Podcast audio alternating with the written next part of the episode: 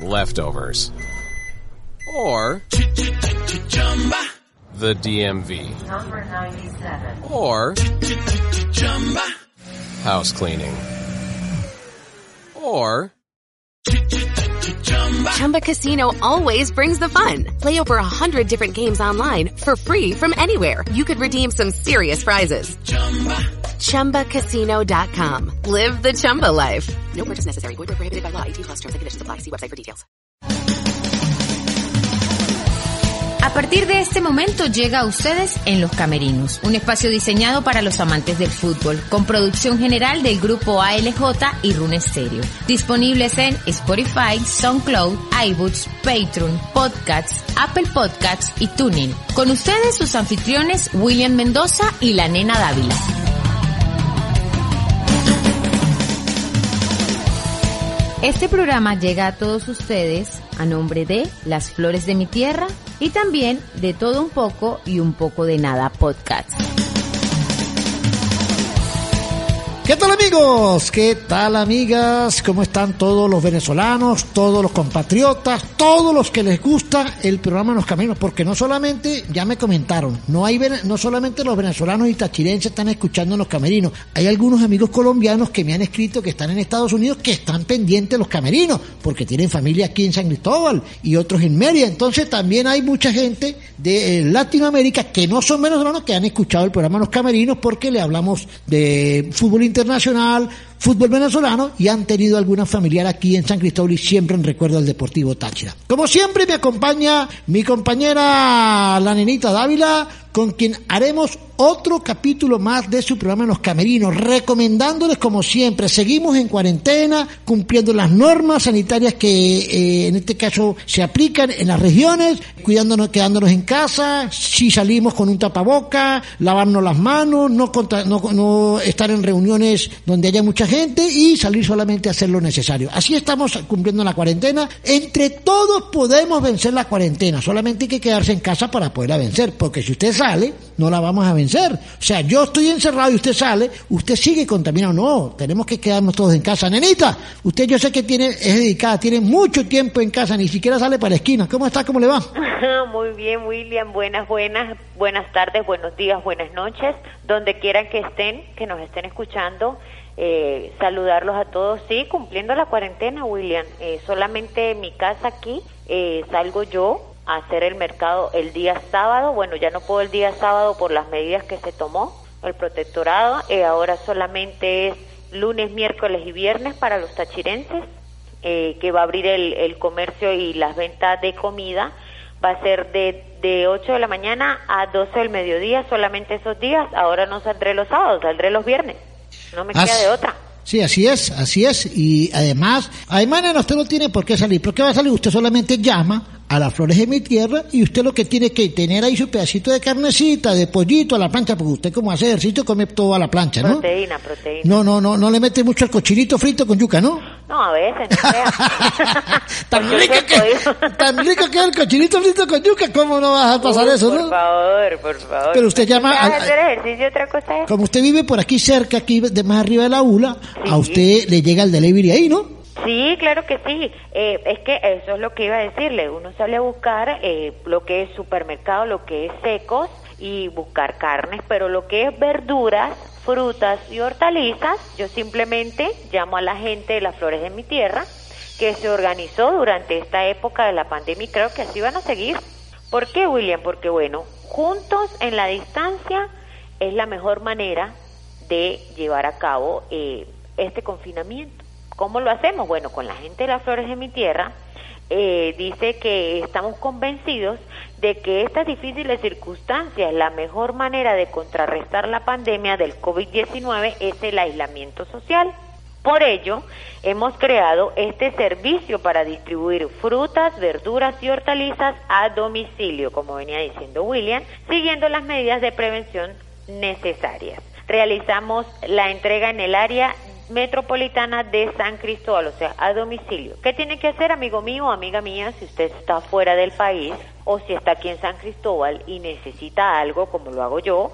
Solamente se comunica con el 0414-737-7728. Llaman, hacen su pedido lo que necesiten. Oye, las verduras frescas, las frutas espectaculares. El pago lo pueden hacer a través de Cele, BOFA, transferencia a bancos nacionales o simplemente pago móvil y le llega a su casa si está en el área metropolitana de San Cristóbal. El servicio de domicilio va incluido. Así es, nena. ¿Cuáles son las redes sociales para ir recordando las redes sociales? Recuerden descargar la aplicación Patreon a todos los amigos que nos están escuchando por los camerinos. Bueno, primero quiero recordarles que pueden escribirle también en Instagram a arroba las flores de mi tierra para hacer algún pedido, no solamente verduras, frutas y hortalizas, si usted quiere tener algún detalle, porque durante la pandemia cumple años su novia, su mamá. Se lo llevan a la casa, se lo llevan a la casa, claro. Un detalle, correcto, William. Un detalle, ¿Usted cuándo cumpleaños, nenita? ¿Cuándo cumpleaños para yo mandarle un regalito de las flores de mi tierra? me falta en agosto. Ah, ve, entonces ya yo ha pasado la pandemia, pero igual me lo Uy, ojalá que pase la pandemia para no gastar. No, eso es muy cuando uno le llega, que sí. bien así. Pero no, es bueno, es bueno, es bueno que lo que dice la nena es verdad. Por ejemplo, ahorita estamos en pandemia, no estamos para fiestas porque no es paseo, es, es una cuarentena. Pero si su mamá cumple años, su hermana, usted llama para la flor de mi tierra y le llevan el ramito de flores, que no es malo, ¿no? Claro, buenísimo. Un detalle, un chocolate, un dulce, lo que ustedes quieran. Las flores de mi tierra se lo hace llegar a su casa y bueno, qué mejor manera de, de, hacerle pasar un rato diferente a un ser querido en este momento de tanta angustia. De todo un poco y un poco de nada podcast. Antonini Camacho nos reseña desde San Cristóbal la actualidad del venezolano de a pie, el reinventar de nuestra gente y nos comenta las noticias o acontecimientos más importante tanto nacional como internacional. Encuéntranos en Spotify e iBoots. Producción general del grupo ALJ y Rune Stereo. Tengo un invitado muy especial, otro, otro de los invitados, porque este programa siempre tenemos ediciones de lujo, de colección, ¿no, nena? Sí. Tenemos un invitado de lujo, uno de los grandes jugadores en la historia de nuestro fútbol, se llama Luis Alberto el Zurdo Rojas. ¿Usted lo conoce, nenita? Claro, como no conocer, el que no conozca el Zurdo Rojas, por favor. Zurdo, ¿cómo está? ¿Cómo le va? Hola William, bueno, un saludo para ti y para Nenita, bueno, un gran abrazo para usted a la distancia y, y bueno, qué bueno hacer este contacto, ¿no? Me alegra mucho de que me hayan tomado en cuenta para, para, para hablar, ¿no? De lo que nos gusta, que es el deporte que trabajamos y, y que bueno, que hoy en día lo tenemos eh, parado en, por el tema en práctica, pero en teoría siempre está ahí, ¿no? Al día. Sí, esta es una serie de podcast, es un proyecto que tenemos que se llama En los Camerinos, que se oye en todas las aplicaciones habidas y por haber en las tablets y los celulares, que es muy de moda la tecnología en Europa y en, y, en Asia y en Estados Unidos, y todos los venezolanos que están fuera, porque no solamente chatirenses, venezolanos, merideños, caraqueños, que les gusta el fútbol nacional porque hablamos de fútbol y sobre todo los aurineros que hablamos de Táchira y de los ex aurineros como usted, zurdo, pues están pendientes de este programa en los camerinos y lo pueden disfrutar a la hora que quieran, donde quieran, como quieran y con quien quieran. Y aparte les quedan grabados estos capítulos en sus celulares en las aplicaciones de iVoox, Spotify, SoundCloud, Apple Podcast, Google Podcast y TuneIn, zurdo, para que usted salude a toda esa gran cantidad de venezolanos y tachirenses regados por el mundo. Bueno, sí, seguro. Un gran saludo a todos los oyentes de Camerino y bueno, ustedes también felicitarlos por esta iniciativa que, que bueno, que siempre hay que eh, eh, buscar la forma, ¿no? De, estar conectado con, todo el público, con todos los fanáticos a nivel nacional, con a nivel internacional.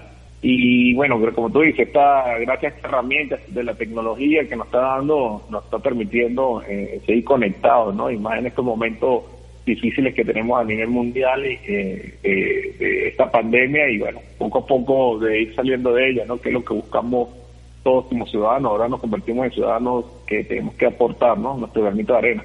Así es. Hablamos con Jorge Alberto Rojas Méndez, apodado como el Zurdo Rojas, que nace en Mérida, Venezuela, el primero de octubre de 1977. Mide 1,79, alto, ¿no? Epa.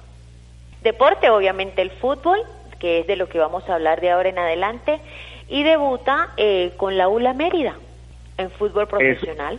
Eh, eso es correcto. Eh, ¿Estás hablando, Nenita, todavía? Sí, no, dale. no, bueno, gracias, gracias por la presentación y, y, por mostrar un poquito, ¿no? De mi currículo eh, como personal y, y, profesional, ¿no? Eh, sí, bueno, como tú dices, ¿no? Me inicié en Mérida, en las categorías menores, eh, desde los cuatro años que empecé a pisar una cancha, mi padre me llevó por primera vez, eh, y bueno, eternamente agradecido a él, ¿no? A ellos que, me dieron esa oportunidad de, pisar una cancha y de enamorarme y apasionarme de este deporte, ¿no? como todo, ¿no? Momentos difíciles de, lo que fue el recorrido a nivel menor para mí, eh, y bueno, pero también muy bueno porque siempre me visualicé dónde quería llegar, siempre tuve esa capacidad de, de, saber primero mis condiciones y, después eh, ir pasando, quemando las etapas, ¿no? La primera etapa que yo quemé fue que yo anhelaba era llegar a la selección de, mi estado, de mi ciudad, era lo primero que yo anhelaba, lo logré.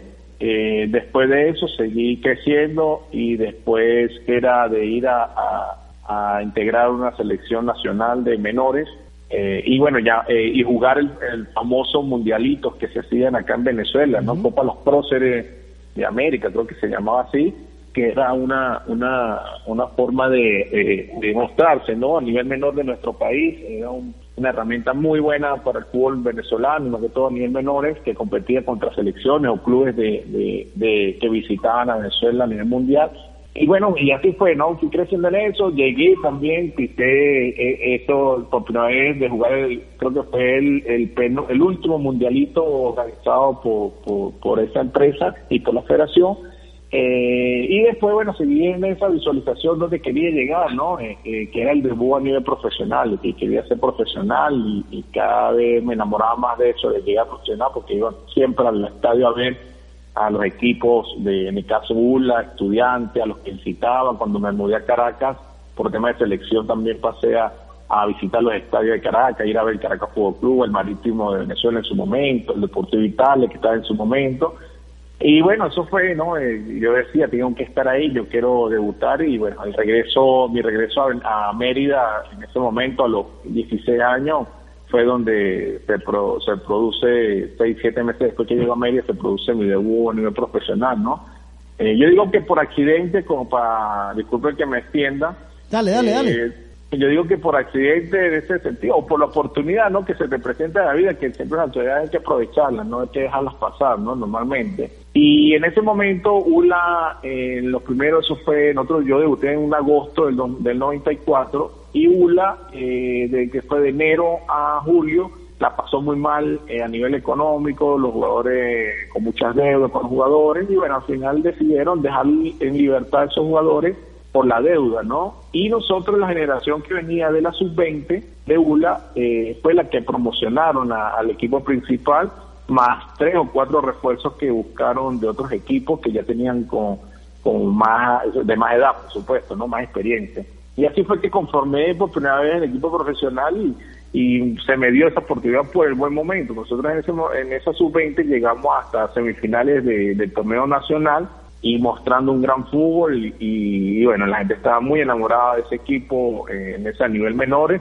Nosotros éramos, como para, para decir esto, eh, para resaltar, que nosotros nunca nos apoyamos en reforzarnos con algún jugador de primera división eso nunca lo hizo la ULA en ese momento que yo estuve, siempre, porque ahí se permitía que podían bajar eh, algunos jugadores en ese momento del nivel profesional.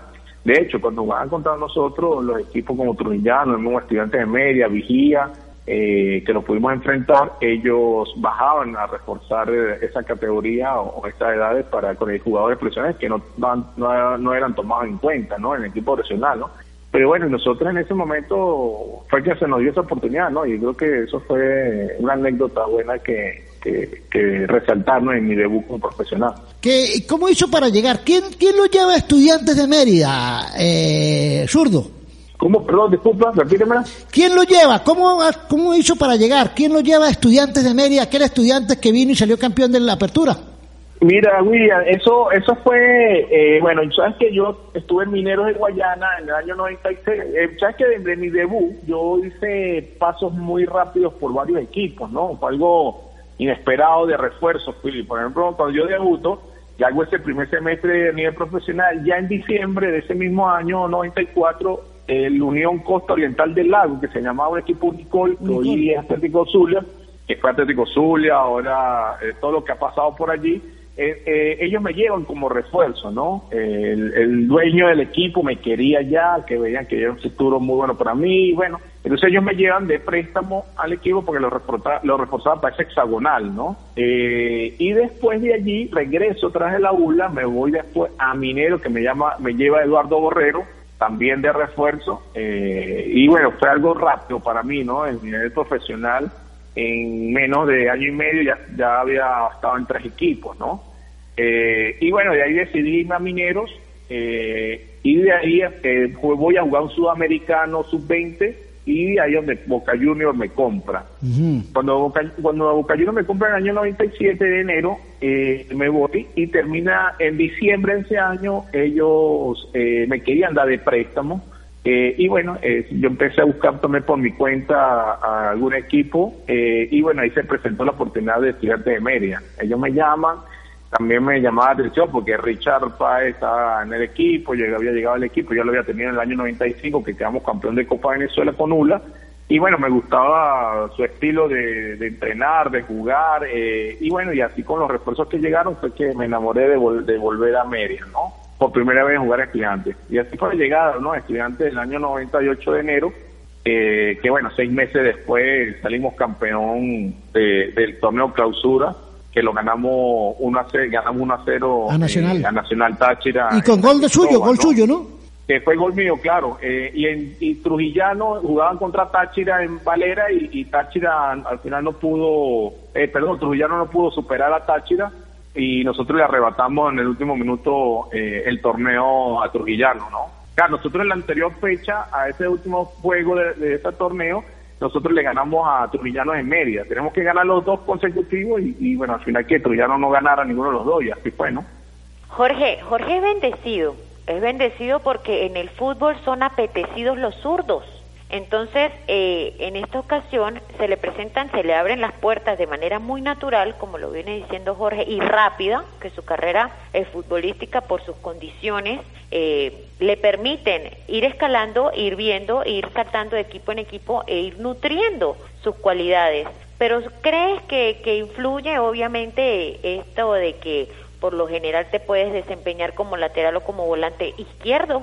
Sí, yo creo que sí. Eh, eh, creo que eso es una, algo bueno para un jugador, ¿no? Yo realmente, te puedo decir que, en formación en esos momentos no había, ¿no? Esa capacidad, mejor de los entrenadores o de una metodología, metodología de trabajo eh, en menores eh, de que te digan, mira, vamos a enseñarle al jugador eh, en esta posición, en la otra posición, para que pueda ser un tipo polifuncional, ¿no? Yo creo que lo aprendí, eh, fue puesta por, por, lo que visualizó un entrenador, ¿no? De que, que me dice, mira, tú tienes condiciones para esta posición, juégala. Pero más que, que, que trabajarla fue así, ¿no? Algo, un ojo clínico, como uno dice, eh, de, de, de, ver eso, ¿no? En el caso mío. Y, bueno, creo que por ser zurdo también creo que hay una cierta, digo yo, un plus, ¿no? De, de, poder jugar en cancha, ¿no? No, y Carlos Moreno una vez Carlos Moreno una vez me decía que hablábamos del zurdo en el año 97, 98, 99, por ahí hablábamos con Carlos Moreno y, me decía, no, el, jugador que, que, más me agrada en este momento es el zurdo porque es el que sale de atrás, el típico, nosotros tuvimos un jugador de esa característica como el zurdo, se llama Adolfo Becerra, no sé si lo viste jugar alguna vez, Adolfo Becerra. Sí, claro, claro que, sí. Que jugaba mucho, muchas veces de, de puntero izquierdo como cuarto volante zurdo o arrancaba de lateral a veces le hacían movimientos tácticos durante el partido, arrancaba de lateral y terminaba jugando de delantero porque se adaptaba. Entonces decía, después de Adolfo, el que más he visto así, con ese panorama es el zurdo porque arranca de atrás, llega con potencia y aparte define bien. Entonces, no, no, es bueno tenerlo atrás, sino ponerlo como un cuarto volante tipo delantero, decía Carlos, ¿no? Sí, eh, tú sabes que, que ese tema, eh, aprendiendo de la posición que me puso Richard, porque Richard Páez fue el que realmente me puso en esa posición de lateral, ¿no? Me descubrió en esa posición que también lo podía eh, hacer, ¿no? Como te digo, mis inicios fueron de delantero. Yo llego a la selección menor de Venezuela como delantero. Y ahí empecé a retroceder un poco en posición de la cancha, ¿no? Por tema del sistema de juego y, y me fui adaptando. Eh, conocí, me pasaron de volantes, entendí cómo era jugar un volante, después entendí cómo jugaba un lateral y yo creo que pasear por esas posiciones en la cancha, eh, William y Nena, eh, creo que se me hizo mucho más fácil entender la posición que me, que me ponían. Entonces, yo jugaba, como tú dices, de lateral, yo sabía qué hacía el lateral eh, ofensivamente y defensivamente. Cuando yo pasaba a la mitad de la cancha, en la, en la misma posición de lateral que me proyectaba, yo sabía, entendía qué hacer en la mitad de la cancha como en la parte de arriba, ¿no? En la parte de arriba era, tienes que ser definidor o pasador, ¿sabes? O, o hacer asistencia. Entonces yo la tenía muy clara y, y, bueno, también uno con tema de la técnica también te ayuda, ¿no? Por ahí una capacidad técnica un poco diferente, porque hoy vemos en el fútbol actual que hay jugadores extremos muy desequilibrantes, tipos que te llegan eh, por borde del área, del lado costado, de laterales, te llegan solo, pero toman malas decisiones, ¿no? No saben hacer un pase gol, porque no es un centro, hoy se habla de un pase gol, de una asistencia, ¿no? De gol. Entonces ese pase gol no lo tienen. Entonces tú ves que, ahí termina la jugada de, hoy en día de lo que se está utilizando de los extremos. Entonces tú dices, bueno, tengo un tipo de desequilibrante, encarador, se saca el tipo de encima, pero entre el área no te hace el pase gol, entonces eh, se diluye, ¿no? Entonces, bueno, cuando tú lo tienes lo más completo posible, un jugador allí en estas posiciones, eh, eh, es mucho más fácil. Yo creo que de conmigo, de, de, ese estilo de juego que yo tenía, creo que Elvis Martínez también se puede sumar a, lo que Pochito. decía Becerra, ¿no? Pochito un estilo parecido en eso, ¿no? El Pochito Chenauzi también en su momento, ¿no? Entonces fuimos jugadores que, que pasamos por otras posiciones y, y, después nos adaptaron a esa posición de la cancha, ¿no? Por ahí pasa el tema de por qué entender esa posición y, y saberla aprovechar y, y, aparte el panorama que tienes desde atrás que, que tienes toda la cancha para saber qué hacer, ¿no? Son decisiones acertadas. Fíjense que por lo menos el hecho de, de saber eh, las capacidades y lo que puede aportar eh, Jorge eh, a determinado equipo o en determinada posición, de acuerdo a la lectura del profe o de acuerdo al desempeño que tengas como que tuviste como tal. Ahora, ¿dónde se siente más cómodo? Bueno, yo soy polifuncional porque hago tal cosa, manejo los perfiles, tal, pero ¿dónde se siente eh, Jorge que diga, bueno, aquí yo soy más productivo, esta es la parte donde más me siento cómodo? No, realmente de volante. Yo creo que, que de volante es donde la posición que me siento más cómodo. Eh, ojo, me gustaba mucho la de volante ofensivo, ese de volante 5 que le dicen, de ese mixto, porque bueno, porque eh, uno es como el conector, ¿no? De, de, de, de todas las zonas de la cancha, ¿no? Eh, me gustaba esa, esa, esa, porque me gustaba tener la pelota en los pies, en pensar, en, en hacer jugar a mis compañeros. Eh, pero indudablemente, mientras más eh, volante ofensivo uno podía hacer, eh, era mejor, ¿no? Porque estaba uno más cerca de gol, podía tener gol, podía hacer asistencia. Ya de volante 5, si era un poquito más retrasado, era más difícil de, de pisar área con más frecuencia, a pesar que hoy en día ese volante se le exige eh, pisar el área eh, pero, pero sí, en esa zona de la cancha creo que es la, la, la, la, la, zona donde más me gustaba jugar.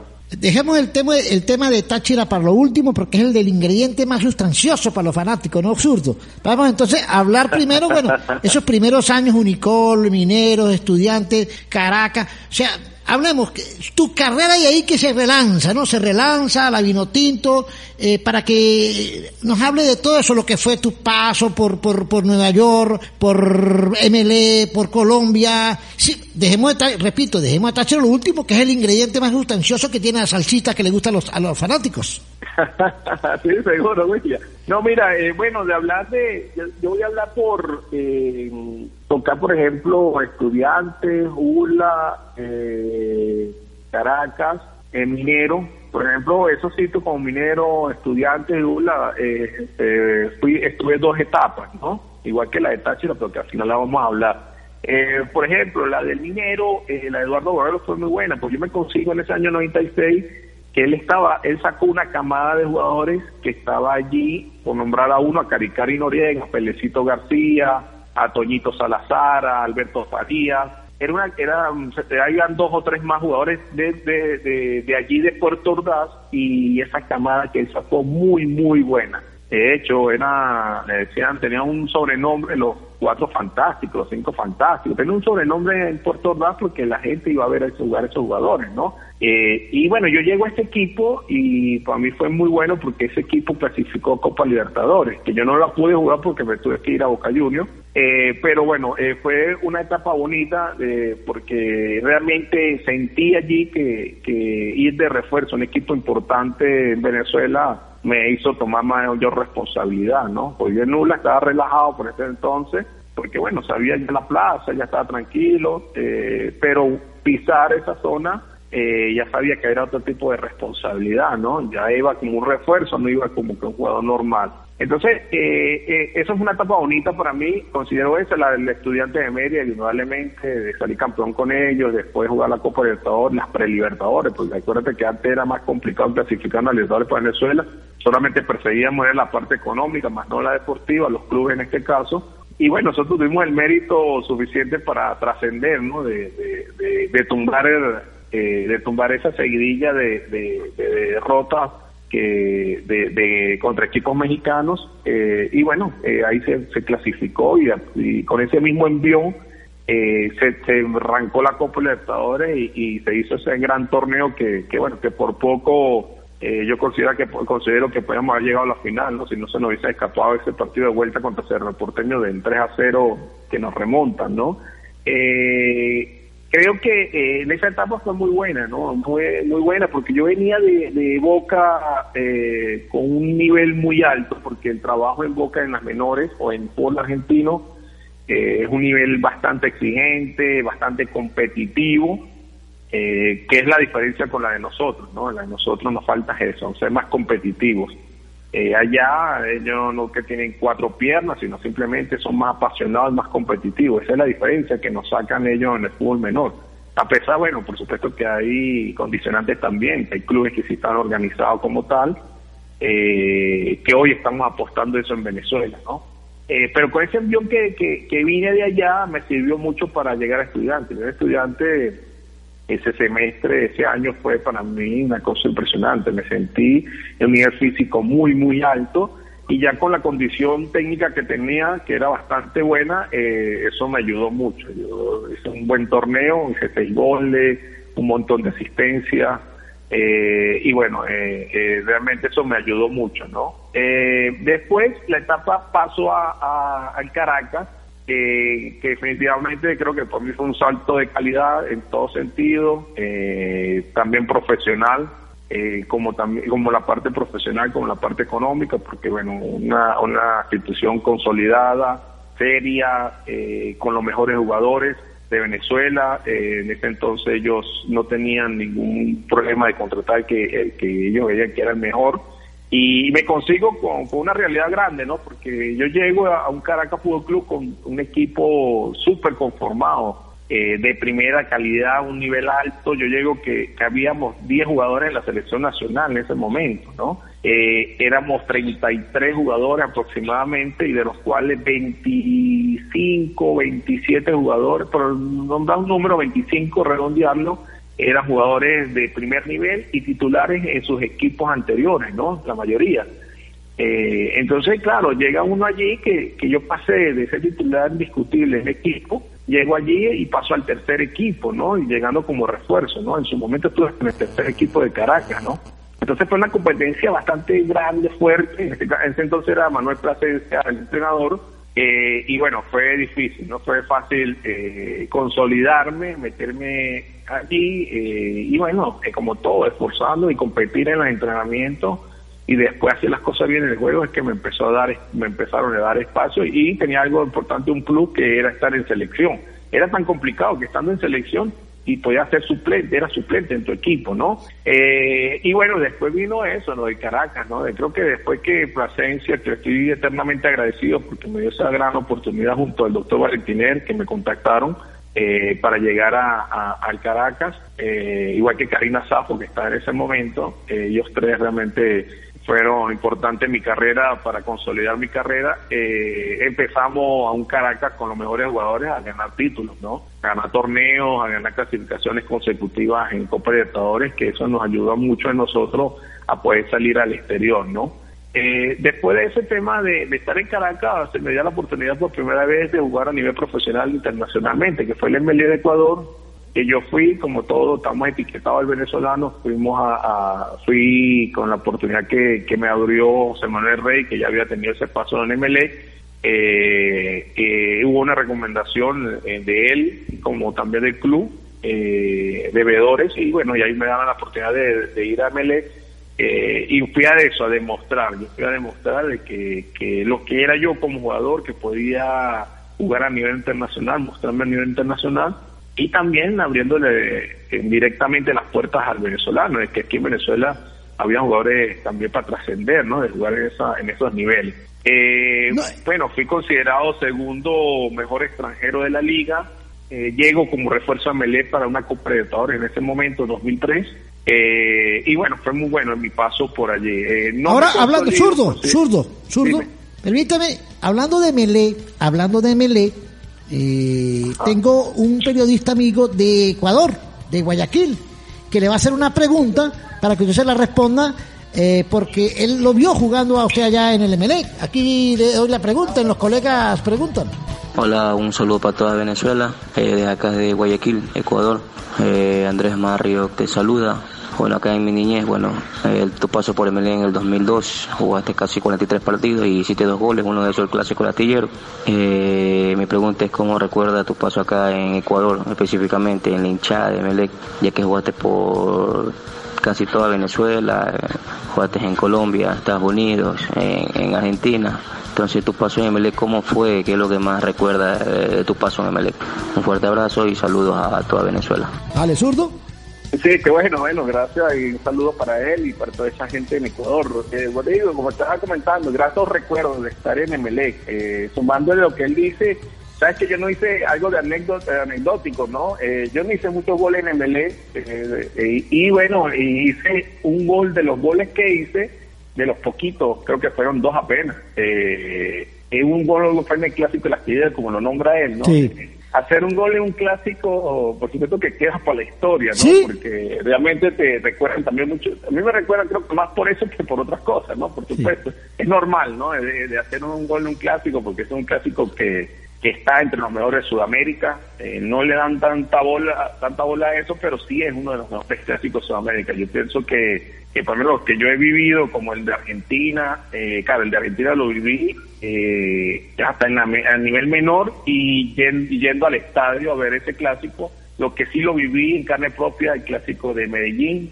el clásico de Cali y ese clásico de, Ecuador, eh, realmente es de los mejores de Sudamérica, eh, sin conocer otras plazas, ¿no? Eh, pero sí, sí, fue un paso bonito de Ecuador, realmente me dio esa oportunidad. Lamentablemente no pude continuar por tema de, de ese entonces eh, se manejaba el tema de préstamos de los jugadores, no era uno era ficha de los equipos y bueno, cuando el equipo quería que tú regresaras, tenías que regresar, ¿no? Al menos que hubiera cosas de por medio, en este caso económico. Y bueno, también me llamaba la atención mucho de regresar a Caracas porque bueno, el nivel económico era bastante bueno, en segundo eh, iba a jugar Copa Libertadores. Entonces, cada vez que regresaba a Caracas era jugar Copa Libertadores. Eso también me daba, me daba esta tranquilidad. Y aparte no hacías tanta diferencia económica, William, que era una de las cosas también importantes que pasaba, en este caso en Caracas, eh, de los pocos equipos en Venezuela, eh, que no hacían tanto, tanta diferencia ¿no? internacionalmente. Más que todo uno lo hacía porque, bueno, uno quería eh, buscar otro horizonte, proyectarse, dejarse a conocer y bueno, trascender, ¿no? Pero bueno, eso eso era parte de, ese entonces de Melec y el regreso mío a Caracas, que posteriormente, para seguir la conversación, pasó a, a, se me da la oportunidad de ir al Atlético Nacional. Esta oportunidad del Atlético Nacional eh, sale de, de Sachi Escobar. Él cuando estuvo en el Estudiante de Mérida en el año 2002, si no me equivoco, que yo lo enfrenté un par de veces y bueno, a él le gustó mucho mi juego, ese juego que te nombró descanse, eh, él este, vivió mucho en eso, ¿no? Ese estilo de juego es el que le gustaba eh, al profe Sachi. Eh, y bueno, él me contactó, él me recomendó, porque él llegó de asistente, regresó a Colombia de asistente de Juan José Peláez, y él me recomienda, de, me recomienda a mí y bueno, y, bueno, no fue fácil para él porque como todo, ¿no? Siempre había ese freno con, o esa etiqueta que tenía el jugador venezolano y, él me dio esa oportunidad, ¿no? Yo llego a Nacional, como todos saben, de después de 17 años que, el club no contrataba extranjeros, llego yo por como el primer refuerzo extranjero una expectativa súper, súper grande eh, y bueno, y, con la etiqueta que uno llevaba como venezolano, bueno, eso fue difícil para mí los primeros meses, ¿no? Primeros dos meses considero yo de, mi llegada allá, porque el equipo, fue, todo se juntó, William, yo creo que esto hay que contarlo porque el mes de julio, en junio, julio, el Atlético Nacional juega la final contra el Medellín, el clásico, ¿no? La final del fútbol colombiano por la estrella, y bueno, Nacional la pierde, eh, y bueno, la gente allá, bueno, estaba súper furiosa y de hecho llamaron hasta traidores a los jugadores, que muchos se vendieron. Eso fue un desorden total, eh, un problema difícil para muchos jugadores. De hecho, algunos jugadores tuvieron que irse del equipo, renunciaron al equipo por todo ese hecho, ¿no? Eh, no porque le consiguieron algo, sino lamentablemente cayó en las malas de la, de la afición, ¿no? y bueno, yo llego, entonces empiezan a llegar los refuerzos eh, y los que llegamos, bueno, la gente no le gustaba nada, ¿no? Ellos estaban esperando de que llegara un refuerzo, no sé, a, tipo eh, mejor rankeado, lo mejor, ¿no? Pero bueno, eh, en esa etapa de Río Nacional fue complicada, ¿no? El inicio, eh, la silbatina que había cuando el primer partido que yo tuve en Medellín, entré en mi equipo titular, y bueno, cada vez que tocaba un compañero, creo que de los refuerzos jugamos creo que dos o tres si acaso pero el resto de los jugadores eran del pasado, del torneo pasado, y bueno, eso es la silbatina cada vez que esos jugadores tocaban. Ninguno quería tocar la pelota, era una cosa impresionante. Sí, la, gente fueron, mira, fueron creo que 20 mil, 25 mil personas, pero solamente a, hacerle la silbatina y a decir otras cosas groseras también. pero una de cosa increíble. hablando de Colombia, hablando de Colombia, a ver qué te, qué te pregunta el Bocha Jiménez de Antena 2 y que tiene sus programas de televisión y radio en Bogotá. Qué bueno. Hola, William Mendoza. Un cordial saludo para usted y para todos nuestros amables oyentes a esta hora en territorio venezolano y en todo el mundo. Desde Bogotá, Colombia, le saluda Henry Jiménez. Estudios de hjradio.net. Aquí también en plena cuarentena haciendo las labores diarias desde nuestras propias casas. La pregunta para el zurdo Rojas, así lo conocimos siempre cuando jugó en Atlético Nacional y en el América de Cali. Por cierto, dejó muy buenos recuerdos Jorge Rojas por su entrega, por su profesionalismo, tanto en el verde de la montaña Atlético Nacional como en los Diablos Rojos del América de Cali. Precisamente es la pregunta. ¿Qué recuerdos le dejó su paso por el fútbol colombiano? Adelante, zurdo. Ahí está. Sí, bueno, mi paso eh, sí, bueno, verdad que gracias, gracias por, por esas palabras y bueno, un gran saludo también para Colombia, para Bogotá y, para todos esos seguidores de Atlético Nacional y de América de Cali, ¿no? Que en Bogotá hay muchísimo, ¿no? Eso, eso es una de las cosas bonitas que, que, es jugar en esos equipos importantes, William eh, y Nena. Eh, yo, por ejemplo, como tuve la chance de jugar en, en, en MLE, otro, las canchas también, eso es algo a resaltar, que las canchas que íbamos en Ecuador eh, se llenaban, ¿no? Eh, había mucha hinchada por todo el país, igual que América y Nacional, es una cosa impresionante cuando uno viajaba con esos equipos, lo que era la llegada al aeropuerto, al hotel y, al estadio, era una cosa muy, muy bonita y eso, o sea, ese compromiso que te, que te, que te hacía sentir la gente, ¿no? Ese apoyo, ¿no? Eh, y era eso lo que está hablando, ¿no? El Atlético Nacional, el momento difícil, esos primeros, primer mes, segundo mes, y después viene el, la etapa de buena, creo que fue buena, que el tercer mes cuando el equipo empezó a levantar, la gente empezó a ver el equipo de otra manera, de ver que el equipo estaba. De hecho, nosotros clasificamos a la parte final de, ese torneo 94 eh, de noviembre, entramos en la última fecha jugando con, con, los, con los resultados de varias combinaciones, ¿no? Nosotros enrachamos los últimos tres, cuatro partidos, que era la única posibilidad que teníamos, enracharnos como ganando de, a tres puntos.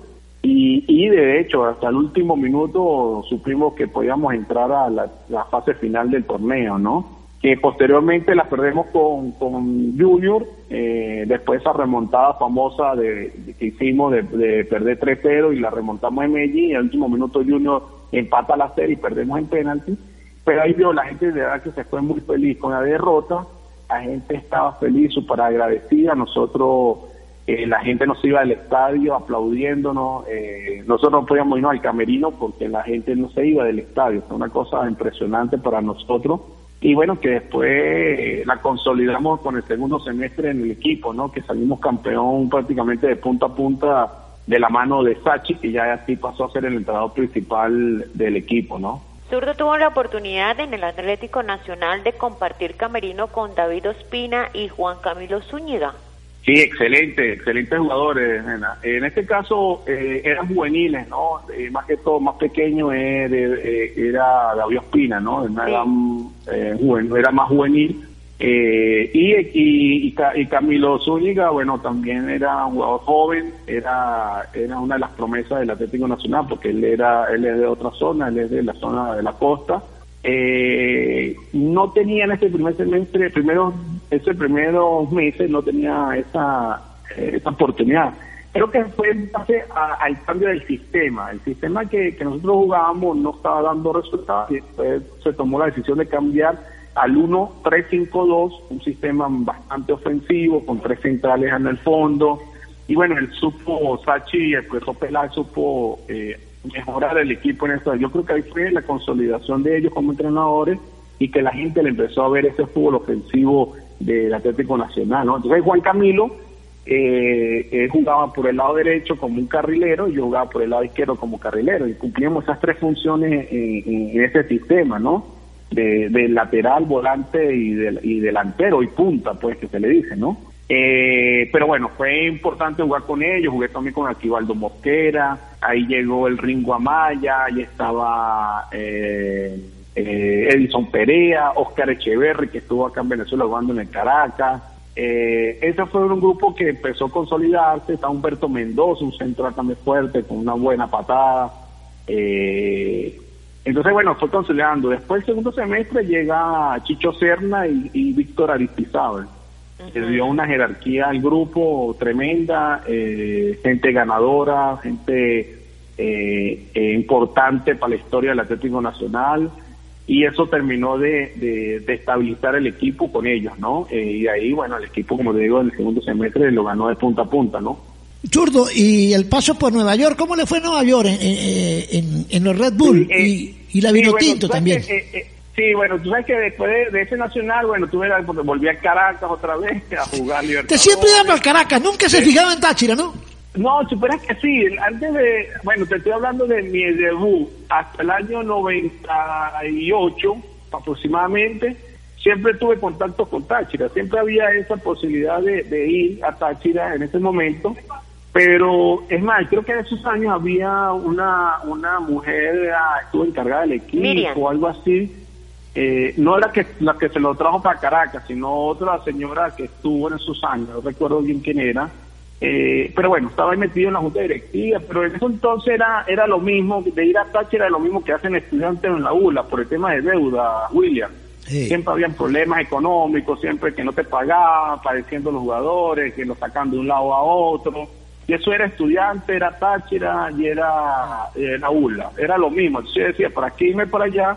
Está sufriendo, para eso me estoy en mi casa y, y la sufro aquí, ¿me entiendes? Entonces, un par de veces se dio esa oportunidad. Entonces, bueno, para seguir el cuento, eh, paso, fui a la América, que fueron seis meses y realmente no me quise quedar más tiempo en América, que ahí regreso al Atlético Maracaibo a Venezuela. Y bueno, después salto a lo que es eh, Nueva York, ¿no? Nueva York, bueno, para mí a nivel eh, profesional fue muy bueno ese paso por allá, porque ver otro tipo de fútbol diferente al que uno está acostumbrado en Sudamérica, a veces hasta mm, menos planificado eh, que el de Estados Unidos. En Estados Unidos es un tema de planificación, de logística, de, marketing, de, de todo tipo de niveles altos, ¿no? Sin, sin, sin sacar nada, tirar nada al azar, sino todo planificado como tiene que ser. Entonces me gustó mucho eso, porque ahí sentí que me trataron como, como un jugador profesional eh, en todos los sentidos, en todos los sentidos. El trato fue excepcional, eh, de un nivel muy, muy alto, sin escatimar ningún esfuerzo de ellos, de parte de la institución, de, lo que era el club, ¿no? Y bueno, eh, eh, ver eso, realmente me enamoré de estar allá, porque ahí pude disfrutar muchas cosas, ¿no? Como a nivel profesional, como a nivel familiar, en, el sentido de, aprovechar mucho espacio, que tuve más espacio para todo porque estar aquí en Venezuela, el tema de selección, jugar con torneo internacional y el torneo local, era estar metido en una concentración durante todo el año y, no tenía espacio, ¿no? Para familia tampoco. Entonces, bueno, ese paso fue muy, muy bueno para mí eh, en Nueva York en ese sentido y, aprendí muchas cosas. Eh, en todo cómo era la planificación, cómo tiene que ser los trabajos, cómo tiene que ser el nivel de trato al jugador. Y bueno, eso es lo que me, me toca ahora aquí en adelante en esta etapa nueva que estoy, ¿no? Zurdo, eh, después de, de Red Bull, de estar en la en la liga de allá, eh, después de estar en la MLS, eh, viene a Táchira, pero como es el último tema, eh, hay que también resaltar una parte importante de la vida, de la carrera de, de Jorge, que es la Vinotinto, porque precisamente en la época en la que estuvo El boom, Jorge el el Rojas, boom. eh, fue una época apoteósica, fue una época donde todo el mundo vestía la vino tinto y, y el zurdo Rojas pasó a ser una referencia nacional. Yo recuerdo era todo un fanatismo, creció de la mano de Richard Páez de, de, de tal manera que la vino tinto pasó a ser lo que jamás había sido a nivel nacional. Sí, mira, eso fue muy bonito. Realmente esa etapa, al principio fue difícil porque no había credibilidad, nadie, nadie eh, decía que era, eh, decían que era lo mismo de siempre, que nuestra selección iba a ser lo mismo, que no había ninguna planificación de nada. Eh, pero nosotros internamente sí creíamos que eso es importante. Nosotros creíamos en, en- en cada entrenamiento, en cada charla de Richard, en cada cualquier eh, integrante del cuerpo técnico. Confiamos uno al otro, nos empezamos a hacer una familia. Y, y creo que eso fue una de las claves que, que, fuimos eh, demostrando a la gente de que sí había equipo o grupo para o generaciones para sacar adelante eh, nuestra selección nacional. Eh, y como todo, ¿no? Eh, el dirigente todavía no se daba cuenta, no quería creer que nosotros éramos los indicados para para, para iniciar esta nueva etapa de nuestra selección nacional, ¿no? Fue difícil porque fue un tema interno que tuvimos que eh, discutir mucho, ¿no? Por no decir otra cosa, con el dirigente eh, federativo y, y bueno, y ahí fuimos llevándolo, tenemos ese gran mediador que era Richard, que sabía llevar también ese tema y, y, bueno, y ahí fuimos poco a poco y importante que siempre adaptamos fácilmente, se adaptaba el que llegaba a la selección por nuevo, ¿no? Eh, nosotros siempre buscábamos la forma de la base, los bases, eh, de, de que ese, ese jugador fuera parte de esa familia y, y de hecho el jugador se iba y quería volver a la selección. Nosotros no, no, no- nosotros no dormíamos por saber la convocatoria siguiente, ¿no? Estábamos pendientes, era una pasión que sentíamos y un gran amor por la selección. Y eso fue porque fue una de, la- de las claves de, de ese boom vino tinto que, que, bueno, que al final no pudimos lo- la, la parte final que era llegar a una Copa Mundial, ¿no? Y, y- y jugar en San Cristóbal fue mucho mucha motivación también, ¿no? Richard fue inteligente, cogió San Cristóbal y se ganaron muy buenos partidos aquí, ¿no? Sí, totalmente. Bueno, tú lo sabes, Will, que tú estuviste ahí cerquita de nosotros siempre en cada concentración que vivimos en San Cristóbal. Recuerdo mucho de varios hoteles de, de ahí de San Cristóbal que estuvo la selección y siempre ustedes apoyando, ¿no? Como periodistas y como amigos, ¿no? Del fútbol, ¿no? Y, que ustedes vivieron otras etapas también malas que, siempre eran pensar, eh, esperando un resultado positivo y, hoy, y después verla ahí tan cerca y seguida eh, todos estamos motivados, ¿no? Y, bueno, San Cristóbal fue para nosotros el ángel, ¿no? El ángel de, de, de, de- de poder que esta selección en ese momento saliera adelante y, y bueno, y todo lo que transmitía el fanático, transmite el fanático tachirense y de su adyacencia, eh, indudablemente era una cosa espectacular, ¿no? Sentir eso, la llegada al estadio, en el hotel, que era una locura. Eh, yo le echaba broma a mis compañeros, que en ese- hoy en día le echaba broma, que nosotros parecíamos lo- los menudos, ¿no? Parecíamos los eh, y Florentino de esa época. Sí. Eso era una locura, los, los hoteles, ¿no? No nos dejaban tranquilos. Con las fanes enamoradas. pendiente. Bueno, nena, yo creo que tú estabas por ahí. Yo estaba pero era fanática, era eso, yo llegaba a todo. No, yo no, llegaba a los entrenos, yo llegaba a todo eso, yo Y- y hace poco- Ah. Hace poco se cumplió el centenariazo, ¿no? Que fueron, fueron triunfos importantes en Montevideo, en, en Chile, en Colombia. Fue impresionante ese, ese boom vino tinto de 8 o 10 años, ¿no, zurdo? Sí, total, total. Eh, sí, lo que lo nombraste eh, partidos clave, que son los que yo me quedo, William, con esos partidos clave, sin sacar tres más que puede ser el que le ganamos 2 a 0, que fue el primer triunfo contra Uruguay, que vino la seguidilla después con, en San Cristóbal con Perú y Paraguay, ¿no? Y Chile que visitante. Esa seguidilla fue súper, súper importante para, nuestra generación porque nos dio ese impulso para, para terminar bien esa, esa, ese premundial y después arrancar con todo el siguiente, ¿no? Entonces, eh, esos partidos, bueno, realmente increíble cómo, cómo los logramos con el fútbol que pusimos en cancha, con, con, ir al frente siempre, no nos importaba contra quién jugábamos, contra qué individuo jugábamos, eh, y eso fue parte de eso, ¿no? Y sumando también el otro partido apoteósico fue el de eh, la remontada a Bolivia en Maracaibo con el 2 a 1 final, ¿no? Este, estamos perdidos hasta el minuto 89 y en cinco minutos, tres minutos le hicimos dos goles y ganamos ese partido, ¿no? ¿Sabe quién vivió muchas épocas, muchos esos triunfos también, eh, no solamente aquí, sino fuera del país? Daniel Chapela, ¿te acuerdas de Daniel? Bueno, Daniel te pregunta algo desde Estados Unidos, a ver, ¿qué dice? Hola zurdo, te habla Daniel Chapela, me da mucho gusto saludarte. Eh, tuve la suerte de, verte jugar en, Nacional de Medellín, en, la cancha, eh, de ver lo que, lo que la gente conectaba contigo. Recordarás que fui y, y, te entrevisté, que conversamos en el camerino antes del partido, que el preparador físico de tu equipo me llamó la atención por estar ocupando un tiempo que era de trabajo, pero te quería preguntar si sientes que aquella versión tuya, la de Atlético Nacional de Medellín, fue la, la, más completa que tuviste como futbolista, en la que estabas más pleno en tu, en tu condición de jugador. Sí, bueno, qué bueno. Un gran saludo para Daniel y bueno, gran amigo y también seguidor ¿no? de nuestro fútbol y, de los futbolistas a nivel mundial. ¿no?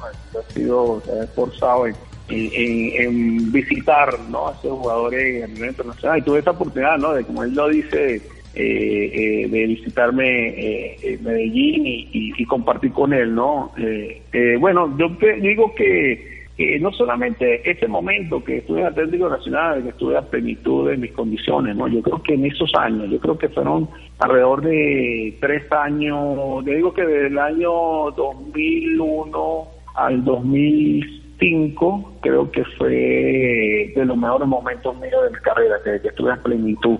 Eh, puedo sumar que te comenté de estudiante de media, de mi llegada de Boca Juniors, que llegué con un nivel muy, muy alto. Eh, pero sí, eh, no me voy a quedar con solamente ese momento, pero sí, el Nacional pudo aprovechar ese momento mío que estaba a plenitud de mis condiciones en esos años, ¿no? Zurdo, hablando de niveles, que hablas de niveles, eh, eh, con respecto al paso de la Vinotinto, ¿consideras que eh, era un zurdo Rojas antes de la Vinotinto y un zurdo Rojas luego, por respecto a lo que significa la influencia de estar allí como referente venezolano a través de la selección nacional? Mira, eh, no, yo creo que, que yo fui un referente bueno, ¿no? Yo considero que siempre fui un referente positivo para la selección nacional. Yo en un momento que estuve siempre me entregué al 110% a la selección. Como te dije, como estamos hablando un principio, ¿no? Eh, de la entrevista, que, que no me importó ser lateral izquierdo cuando no era mi posición eh, ideal, ¿no? Y no me importó eso, pues yo quería sumar eh, para mí la parte individual de demostrar que sí está en el nivel para estar en la selección nacional, eh, también competir, competir en un puesto en la selección nacional, de que yo me consideraba que era el mejor en, ese puesto, y por supuesto que a nivel colectivo se beneficiaba la selección, ¿no? Eh, de, mi buen momento, ¿no? entonces, cuando tienes la, mente fresca, clara, vas a aportar muchas cosas, muchas ideas, mucho, mucho, muchas cosas tú como, como individuo y, creo que, eso lo dejé, ¿no? Hoy viéndolo fuera ya del fútbol y, en su momento cuando estuve fuera ya de la selección, creo que dejé ese legado, ¿no? Dejé ese legado y, dejé esa memoria futbolística, por llamarla así, para los que, vienen de hoy. De hecho, hoy vemos la selección nacional, no han podido consolidar un lateral izquierdo natural, ¿no? En este caso, siempre estamos, estamos, estamos eh, improvisando en la posición cuando aquí hay muchos zurdos eh, en Venezuela, que, creo que hay que potenciarlos, trabajarlo y dedicarle el tiempo para que sean los relevos naturales de la posición. Eh, bueno, expresé otro tema para, debatir, pero sí dijo que, que sí dejé, un legado, considero que sí, que sí, aparte hoy en día sigo siendo, eh, hoy soy el cuarto jugador con más partidos en la historia de, la selección nacional de todos los tiempos. Correcto. Ya me, me pasaron dos jugadores, pero un jugador pues, me pasó, pero bueno, eh, pero bueno, creo que sí dejé de cosas, ¿no? ahora sí, ya hicimos un recorrido por toda Sudamérica, por los equipos del país, por la Vinotinto. Fuimos a Estados Unidos, volvimos. sí, fuimos a Estados Unidos, aprendimos a hablar inglés con el zurdo. Por cierto, está un hijo tuyo en Nueva York, ¿no, Rojas? Zurdo. Sí, sí, estuve, bueno, yo no vivía en Nueva York como tal, vivía en New Jersey, en New Jersey porque el equipo, la sede del equipo está para lado de New Jersey, pero bueno, New Jersey es, es ahí mismo, ¿no? Es como pasar el puente. Como Tariba, como Tariba. Sí, como Tariba, algo así, súper cerca, o como pasar de San Antonio a Cúcuta, ¿sabes? El puente, ¿sabes? Una cosa así, por decirlo así. Es súper cerca eh, pero bueno, sí, viví del lado de New Jersey, bueno, espectacular, ¿no? Era, era, era un sueño vivir ahí. El primer día que llego, eh, y bueno, y, después de conocer parte de la ciudad, recorrerla, la recorrí de todas formas, de, de todas las formas, la recorrí caminando, la recorrí en bicicleta, la recorrí en ferry, la recorrí... Me faltó el helicóptero, que no lo hice, pero... ¡Surdo! esto, verdad que fantástico vivir ahí no, una ciudad no es barata, una ciudad muy, muy costosa, nivel muy alto de vida. Eh, y bueno, pero, pero sí la pude disfrutar y, bueno, más que todo mi familia también, ¿no? ¿Quién te convenció para, para que vinieras a Táchira? ¿Cómo, ¿Quién te, eh, te manejó la idea? ¿Quién te convenció? ¿Qué te propusieron? Esa llegada por primera vez a Táchira, la cual es un gran campeonato, ¿no?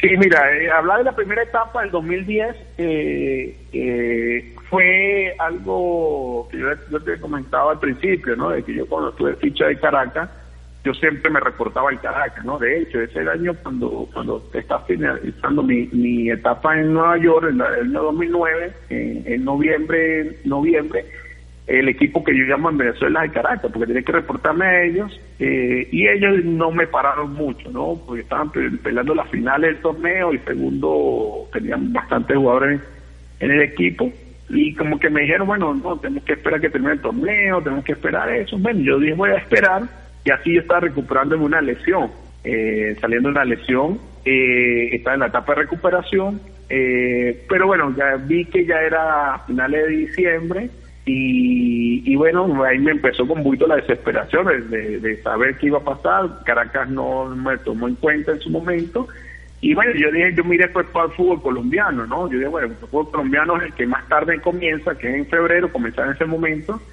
Eh, y yo dije, bueno, voy a esperarme si por ahí sale algún equipo de Venezuela interesado por mí. Claro, no se había hecho como que, la no había hecho como la publicidad, ¿no? Como por decirlo así, de, que yo estaba disponible.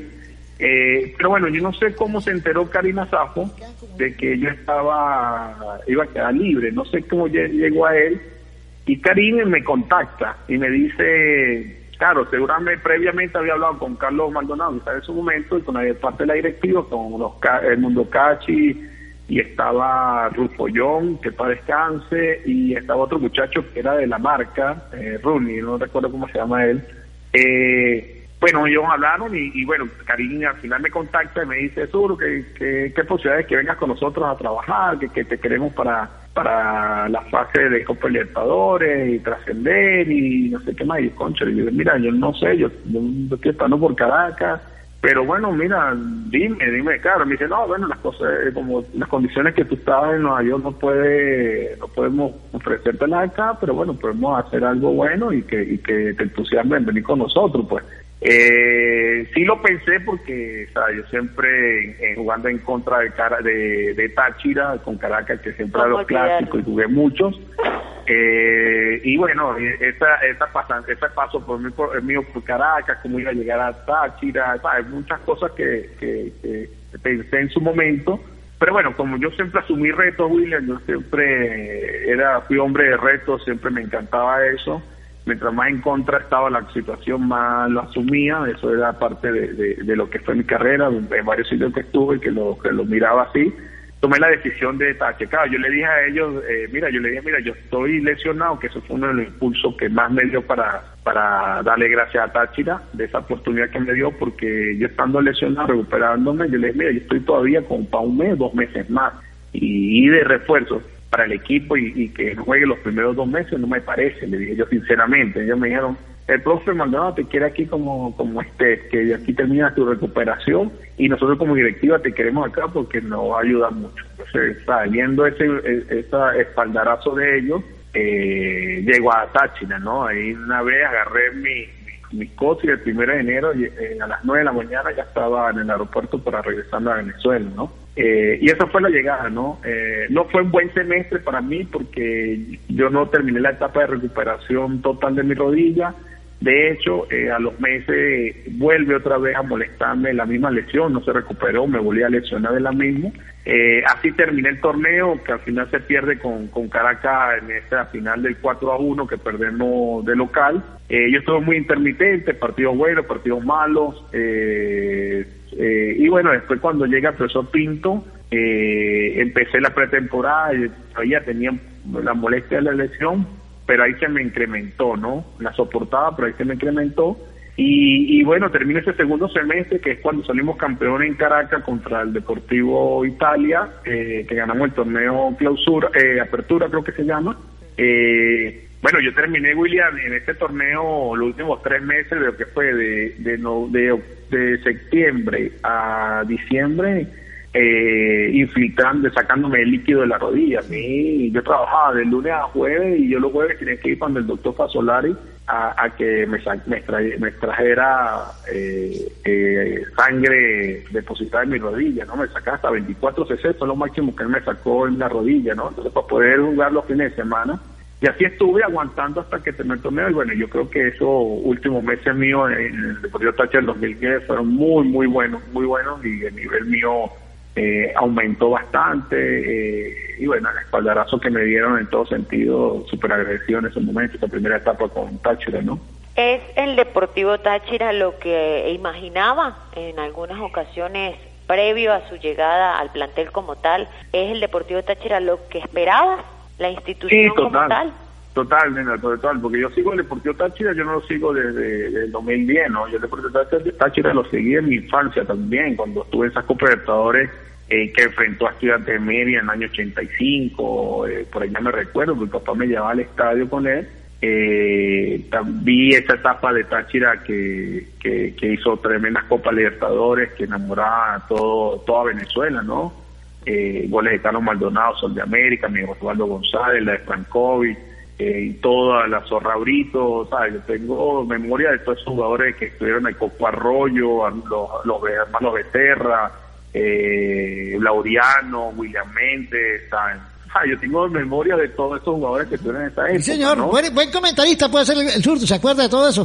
Sí, sí me acuerdo, claro. Yo, mira, yo, William, algo bonito porque yo salía a jugar a la calle eh, el edificio donde vivía en Mérida, eh, ya había un terreno cerca de una la zona verde, pues que le dicen en, las zonas residenciales. Y yo, mira, cuando empezó el juego de Táchira, que lo transmitía creo que Venevisión, si no me equivoco, valga la, valga la publicidad, eh, este, lo veía, lo escuchaba, ¿no? Lo, lo, lo, salía corriendo y cuando hacían gol y, y uno simulaba los goles que hacían, ¿no? Eh, después en una época, esa cuando Franco hizo el gol de a arco, nosotros en, la, en las caimaneras de niño uno me ponía de arquero para hacer eso mismo, ¿sabes? Como que parte hacer un gol de arco a arco, ¿sabes? Es un tema, son cosas que te llegaban, uno veía full a esa edad, yo veía full a esa edad, yo vi la Copa Mundial del 86, eh, yo salía a jugar a la calle y yo regresaba a mi casa a la hora del juego, ¿sabes? No me importaba, por supuesto siempre tenía un favorito que era en este caso Argentina por Maradona en su momento, ¿no? Eh, y los tipos de Brasil y ya pero pero sí eh, eh, sí sabía que era Táchira. Volviendo a la pregunta sí sabía que era Táchira en toda esa época y después enfrentarlo a nivel profesional desde el año 94 hasta el 2010 indudablemente sí sabía y, conviví con muchos tuve muchos compañeros que, que pasaron por Táchira antes que yo y, y siempre escuchaba lo que era Táchira no entonces bueno yo digo bueno en algún momento se dará la oportunidad que la vida difícil porque pertenecía al Caracas y yo pensaba que de Caracas iba a quedarme eternamente porque sentía ahí mucha comodidad, mucha tranquilidad para, para lo que era como mi carrera de futbolista. Pero bueno, mira cómo son las cosas, ¿no? De la vida, ¿no? De, ir a, en dos etapas y, gracias a Dios que esas dos etapas que fui al Deportivo Táchira fueron, fueron buenas y en lograr cosas importantes, ¿no? Eh, ¿Es diferente lo que se vive ganando un título en Caracas a un título en Táchira? Por ejemplo? Mira, yo, mira, yo te voy a hablar, eh, ¿qué te puedo decir? No, es diferente, porque acuérdate que en Caracas, en su momento, que yo gané títulos con Caracas, no iban dos mil personas, mil personas. y cuando era un clásico con Táchira que máximo iban 5.000 personas, ¿no? Y, casi que 4.000 personas eran del, Deportivo Táchira. Entonces, eh, eh, eh, sí, lo disfruté, por supuesto. estar en el mejor equipo de Venezuela en su momento, con los mejores jugadores de Venezuela, eso también tenía un plus, ¿no? Nosotros nos sentíamos eh, jugadores importantes en, todas las plazas que visitábamos, ¿no? Había un respeto y una admiración por cada uno de nosotros, porque así lo sentía, lo transmitía. Eh, eh, indudablemente que, que, había el fanático rival que, bueno, que te decía cosas, que siempre te buscaba eh, cosas malas, ¿no? Pero, pero realmente eh, sí, bueno, diferente, diferente. Porque, bueno, hay más arraigo. Hoy en día el Caracas ha cambiado, ¿no? Ese entonces, después que yo me voy, el Caracas cambió Después veíamos un Caracas que metía 15 mil, 20 mil personas por partido. En un momento llegó a, pasar eso, ¿no? Y eso nunca lo pensábamos en ningún momento, ¿no? Eh, y, bueno, eh, hoy no sé cómo lo pueden disfrutar ellos, pero creo que sigue siendo diferente Táchira, el, eh, cómo vive una final, cómo, cómo disfruta ganar una final eh, eh, muy, muy diferente. Yo se la llevo mucho a, lo que es ganar un título en Colombia, como lo pude ganar con Atlético Nacional. Se vive de una manera eh, igual como la que vive el fanático tachinense del fútbol, ¿no? Jorge, ¿qué es lo más bonito o lo mejor que le ha dejado eh, su paso por el Deportivo Táchira?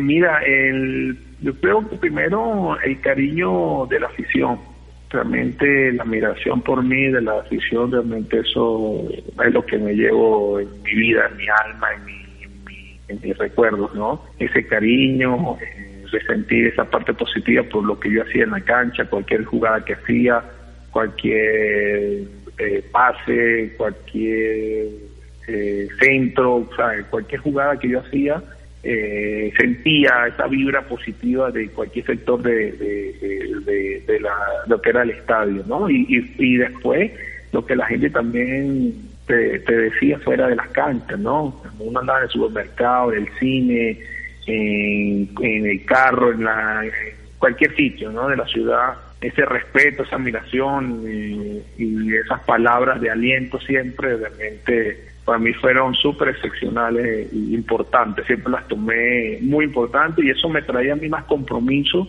de responder a esa expectativa que siempre se creaba en torno a mí, ¿no? Eh, y después, bueno, el respeto que hubo de parte de la directiva en su momento, que siempre me respetaron, siempre me tomaron en cuenta, me, hicieron sentir importante, eh, mis compañeros que tuve también fueron jugadores muy, muy buenos, jugadores con buena casta para estar en el Deportivo Táchira, que hay que tener buena casta, buena personalidad para, para, para, para hacerse sentir y crecer en un equipo como el Deportivo Táchira. Eh, y después vienen ustedes los medios de comunicación, ¿no? Que, siempre también me respetaron, eh, como todo, ¿no? Eh, las críticas, autocríticas que tenían que ver, porque uno nunca jugaba al 100% bien, porque eso es, es lo normal pero bueno, siempre ha habido una crítica que, que, bueno, que yo siempre la respetaba y más bien eso me traía eh, más responsabilidad de decirle, de mostrarle a ustedes que, que, que, que, yo podía revertir eso, ¿no? Porque al final se convertía en eso, eh, demostrarle, voy a demostrarle a William que habla de mí, que si soy el mejor, o a la nena que habla de mí, ¿sabes? Así lo hacía yo, pues. Claro, eh, claro. Cuando me llegaban los comentarios, y es así, así tiene que tomarla. Eh, que el trabajo hable. El, jugador es así, tiene que tomarla de esta manera. Eh, viendo jugar a Carlos Maldonado esas Copas Libertadores, goles a Sol de América, goles a Independiente, y después tenerlo como técnico.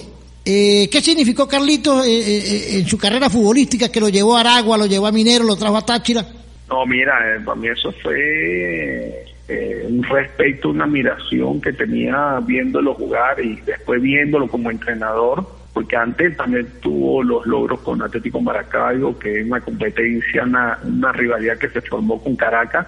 Y, yo dije siempre, yo quería estar siempre en el equipo de él, siempre quise estar en el equipo de él. De hecho, hubo varias posibilidades cuando él estaba en el Atlético Maracaibo de llevarme allá, pero al final no, eh, bueno, el Caracas nunca me quiso prestar, ¿no? En su momento, ¿no? Eh, pero mira, una admiración, respeto total. Y hoy en día ver una figura tan importante de nuestro fútbol y de paso no nacido acá como tal, eh, y, sentir esa pasión por nuestros colores, por el arraigo que, que, que, él, creó eh, estar en San Cristóbal y, lo que dejó, las huellas que dejó, la historia que dejó en el club como jugador y después como entrenador realmente eh, fue importante. Fue importante porque es un técnico sencillo, muy respetuoso con el jugador, eh, eh, duro cuando tiene que ser, pero siempre siempre del lado jugador. Carlos siempre ha sido una persona que siempre ha estado del lado del jugador, siempre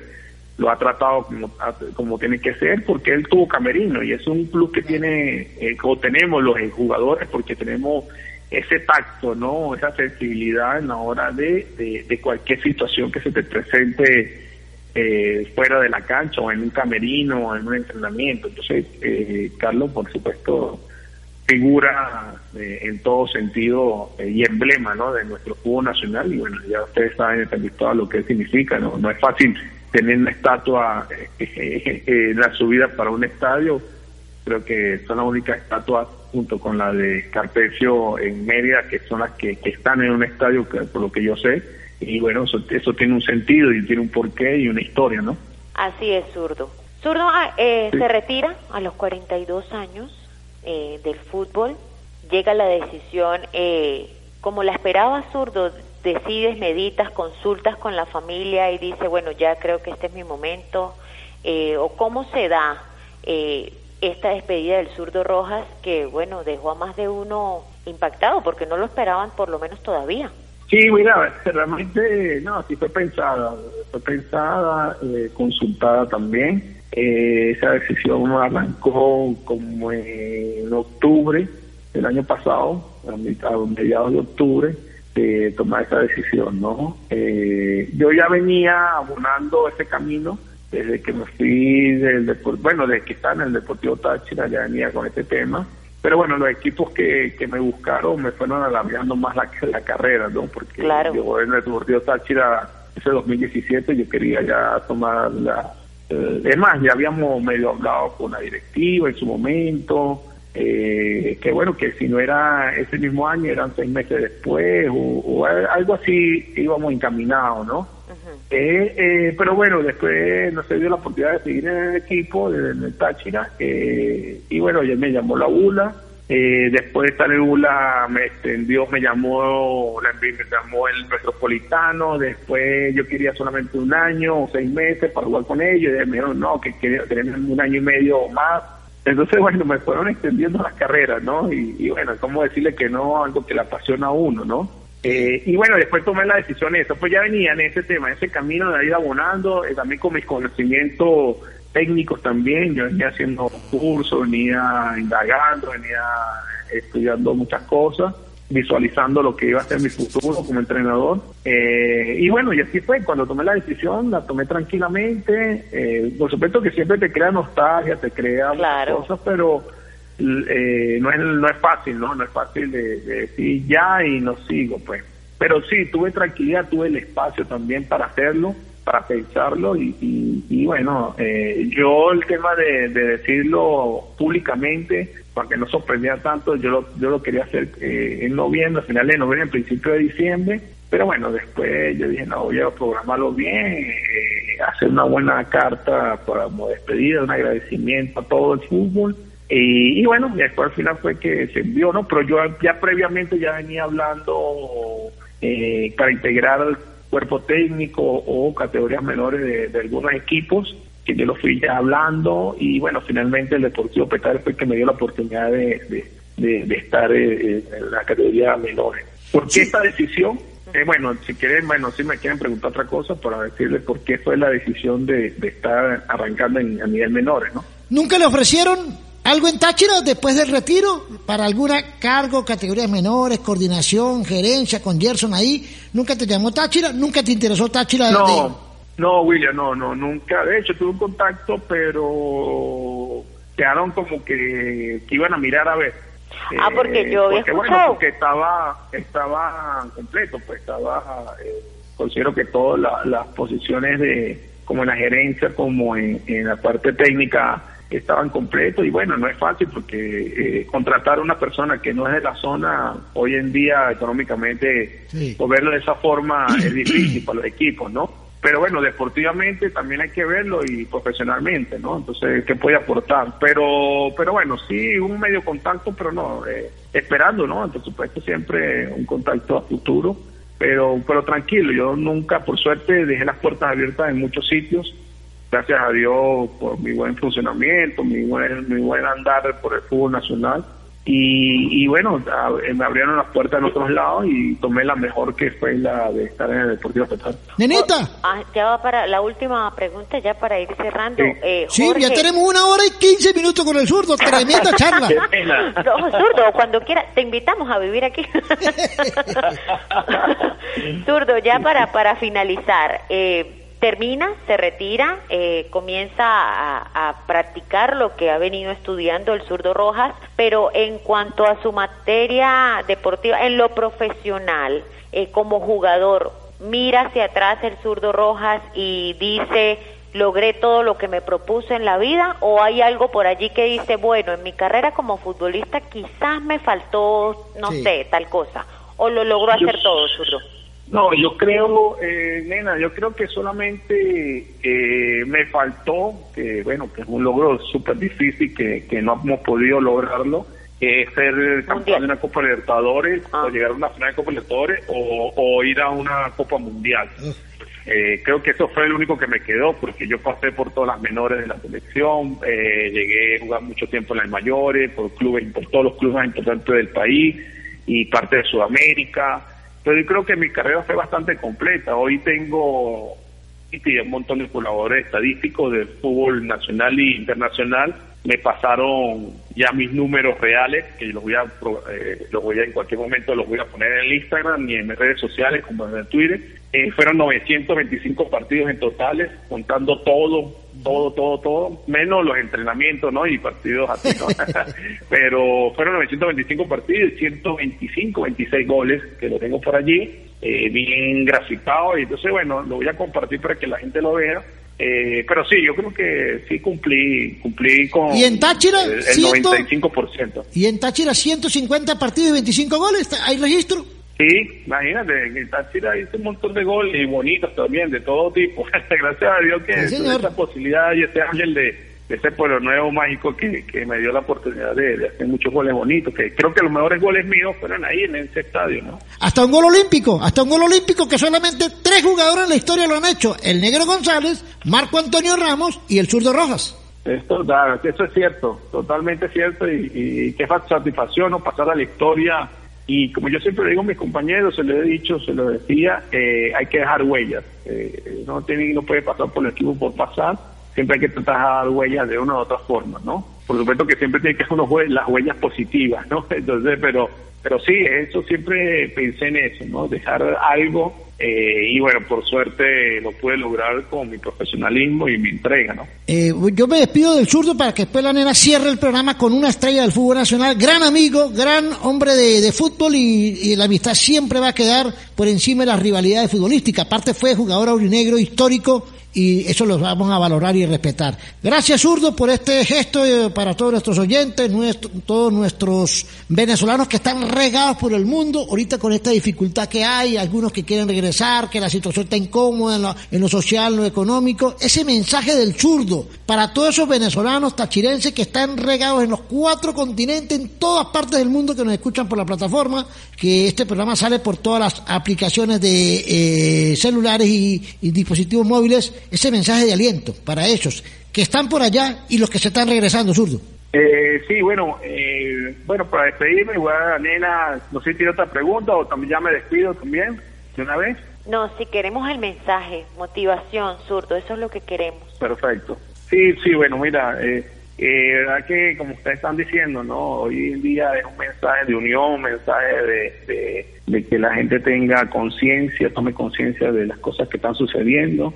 Hoy, hoy nos está dando la vida un alto para pensar, para meditar, para reflexionar. Yo creo que este momento es para eso también aparte de actualizarse muchas cosas a nivel profesional con cada quien en su rama, pero es eso también, yo creo que es un llamado a eso, ¿no? de que consideremos muchas cosas eh, y que no es fácil este momento que estamos viviendo, primero como país, de tantas dificultades sociopolíticas que tenemos y económicas, y hoy se suma a este tema de pandemia, entonces es un tema a reflexionar más que todo. Nosotros tenemos doble reflexión y esperemos que, que con la paciencia, con la calma que tengamos que tener como ciudadanos, que la tomemos en serio, eh, que hagan su cuarentena, haga que se quédate en tu casa, que es importante, que, que salgas a hacer lo necesario para seguir sobreviviendo y que es la única forma de salir adelante. Aquí no podemos esperar por un medicamento que, que dicen que va a pasar mucho tiempo para que llegue para solucionar este problema. Entonces, si no lo tenemos, tenemos que nosotros poner nuestra parte como, como humano, como ciudadano y, y, así poder ayudar. Y bueno, y espero en la parte deportiva algún día volver a estar por esas zonas. Eh, Dios quiera que pueda ser dirigiendo al equipo deportivo Táchira en su futuro. Me estoy preparando por e- para eso, eh, para estar en la élite nacional y si Dios quiere internacional si se presenta. Eh, y en eso me estoy visualizando y este paso mío por, por las categorías menores es sumamente importante porque aquí estoy desarrollándome, estoy aprendiendo, un aprendizaje bastante alto y bueno, espero en un futuro verlos. Muchísimas gracias, zurdo. Éxitos y suerte. Y algún día lo, lo tendremos por aquí, en la. Vale, seguro. Frente al camerino de Táchira, ahí dirigiendo la raya. Seguro, un abrazo. Gracias por este contacto, muchachos, y un gran saludo a todos los que nos están eh, escuchando. ¿sí? Muchísimas gracias. Bueno, esas fueron las palabras de Jorge Alberto Rojas Méndez, conocido como el zurdo Rojas. Nenita, Dígame. recomiéndele al zurdo antes de que se vaya, las flores de mi tierra, y que. no- ah, bueno, aunque eh, él está en Caracas, es un poquito complicado porque le lleven para allá el delivery. Pero si conoce a alguien aquí, mire, zurdo, escúchame bien. Claro. Si usted conoce a alguien aquí, no sé, una amiga, un amigo, alguien que usted desee enviarle algo porque la persona no puede salir de su casa por la cuarentena, entonces la gente de las flores de mi tierra, ah, también flores, si quiere enviar flores, no solamente verduras, hortalizas y frutas. También puede enviar flores o algún detalle que usted quiera hacerle llegar. Se comunica al 0414-737-7728 las entregas se hacen en el área metropolitana de San Cristóbal y puedes cancelar a través de BOFA, CELE, transferencia de bancos nacionales o pago móvil. De todo un poco y un poco de nada podcasts. Antonini Camacho nos reseña desde San Cristóbal la actualidad del venezolano de a pie, el reinventar de nuestra gente y nos comenta las noticias o acontecimientos más importantes tanto nacional como internacional. Encuéntranos en Spotify e iBoots. Producción general del grupo ALJ y Rune Stereo. Bueno, nenita, yo me despido. Será hasta otra nueva ocasión, otro nuevo capítulo. Disfruten el capítulo. Recuerden eh, descargar las aplicaciones y cuídense mucho. Cumplan las cuarentenas, lávense las manos, usen los tapabocas y por favor no arriesguen, no arriesguen. Ni se arriesguen ustedes ni a sus familiares. Será hasta la próxima ocasión, hasta otro capítulo. Chao, nena. Chao, chao William y chao a todos. Nos vemos en una próxima ocasión. Este programa llegó a ustedes a nombre de Las Flores de mi Tierra y también de De Todo Un Poco y Un Poco de Nada Podcast. El grupo ALJ y Rune Stereo presentaron En los Camerinos, tu mejor conexión deportiva.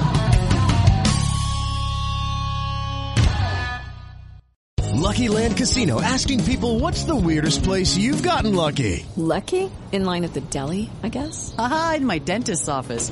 More than once, actually. Do I have to say? Yes, you do. In the car before my kids' PTA meeting. Really? Yes. Excuse me, what's the weirdest place you've gotten lucky? I never win and tell. Well, there you have it. You can get lucky anywhere playing at LuckyLandSlots.com. Play for free right now. Are you feeling lucky? No purchase necessary. Void where prohibited by law. 18 plus. Terms and conditions apply. See website for details.